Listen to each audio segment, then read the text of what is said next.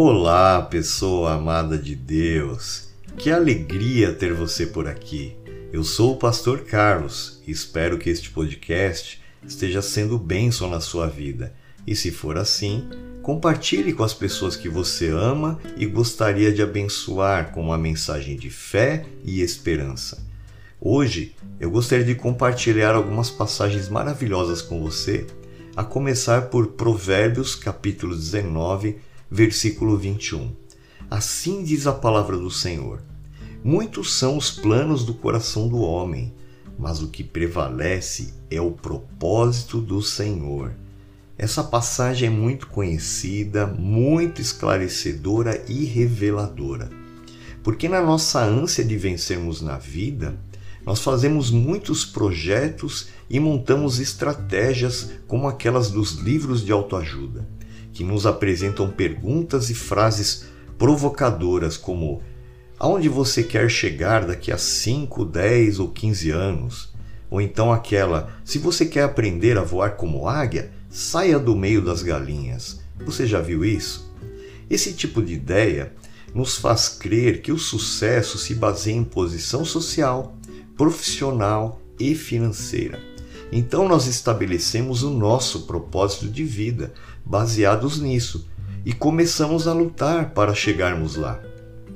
Alguns até conseguem atingir muitas metas pessoais, mas acabam sacrificando a saúde e os relacionamentos familiares e no final se arrependem e se sentem vazios e frustrados. Isto é, não valeu a pena. Então a pergunta que deve ser feita é: será que o propósito que nós estabelecemos para nós é o que Deus queria? É o mesmo propósito que Deus tem para nós? Vejamos o que diz a palavra do Senhor em Isaías, capítulo 55, versículos 8 e 9. Pois os meus pensamentos são muito diferentes dos seus a minha maneira de agir é muito diferente da sua, declara o Senhor. Porque assim como os céus são mais altos do que a terra, os meus caminhos são mais altos que os seus caminhos, e os meus pensamentos mais altos que os seus pensamentos. Por aqui nós podemos ver que os propósitos de Deus para nós são diferentes dos nossos e são muito muito mais altos, são maiores. E qual é o alvo final dos propósitos de Deus para nós? Se Deus tem um propósito para nós, qual é o objetivo dele com isso? Vamos ver o que diz a palavra do Senhor em Jeremias, capítulo 29, versículo 11. Eu é que sei que pensamentos tenho a respeito de vocês, diz o Senhor são pensamentos de paz e não de mal, para dar-lhes um futuro e uma esperança. O Senhor não quer ser um desmancha-prazer, não quer frustrar você. Muito pelo contrário, Ele quer que você se sinta plenamente realizado, com um propósito que vai encher o seu coração de alegria e satisfação. E sabe o que é melhor? Cada etapa vencida, você terá a família e os amigos com você para comemorar, pois os propósitos de Deus não têm efeito colateral.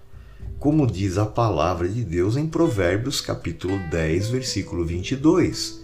Diz assim: A bênção do Senhor é a base da verdadeira riqueza, pois não traz tristezas e preocupações. Em outra versão está escrito assim: A bênção do Senhor é que enriquece, e com ela ele não acrescenta dores, isto é, não tem efeitos colaterais danosos.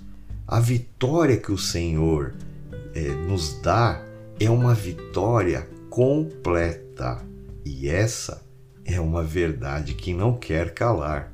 Agora deixe-me orar por você. Querido e maravilhoso Deus, eu te dou graças pela vida dessa pessoa que está ouvindo este podcast. Com certeza era da sua vontade que ela ouvisse essa mensagem. Agora eu te peço que o Senhor revele para essa pessoa o seu propósito, a razão pela qual ela foi criada por ti e que ela possa começar a caminhar nessa direção, pois nada fará essa pessoa mais feliz e realizada do que cumprir o propósito, a missão que o Senhor estabeleceu para ela desde a eternidade. É que eu te peço, Senhor, em nome de Jesus. Amém.